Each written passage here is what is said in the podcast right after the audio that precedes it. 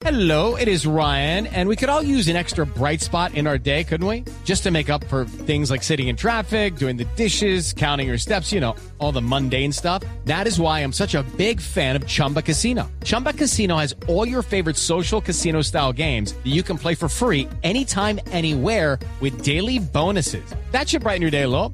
Actually, a lot. So sign up now at chumbacasino.com. That's chumbacasino.com. No purchase necessary. BGW. Void were prohibited by law. See terms and conditions. 18 plus.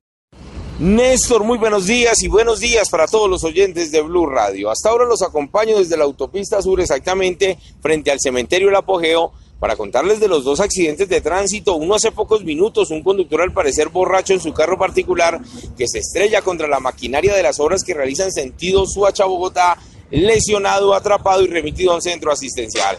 En otro accidente, calle Segunda con Avenida Caracas, un motociclista arrollado por un Transmilenio, al parecer lo embiste inicialmente ese motociclista un carro particular, cae al carril de Transmilenio y es arrollado por este vehículo y la vía estuvo cerrada casi hasta la una de la mañana. Hablemos de lo que ocurrió en el norte de la ciudad, la muerte de un policía en medio de un atraco. Ocurrió inicialmente en el momento que el patrullero Oscar Eduardo Zúñiga Londoño salió de la estación de Usaquén, a la cual servía donde trabajaba, se despidió de sus compañeros, se subió a una motocicleta, según la investigación recogió a otra persona y luego terminó en el sector de Masuren, en la localidad de Suba, a mano armada atracando una fama. Pues resulta que el comerciante también tenía una pistola, se enfrentaron, el hombre es remitido el patrullero por otros policías hasta la clínica Colina donde fallece y otra persona es capturada. La Policía Nacional aún no ha hablado sobre el caso, dice que todo es materia de investigación,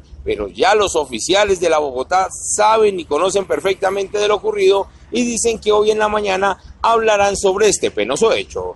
Eduard Porras, Blue Radio.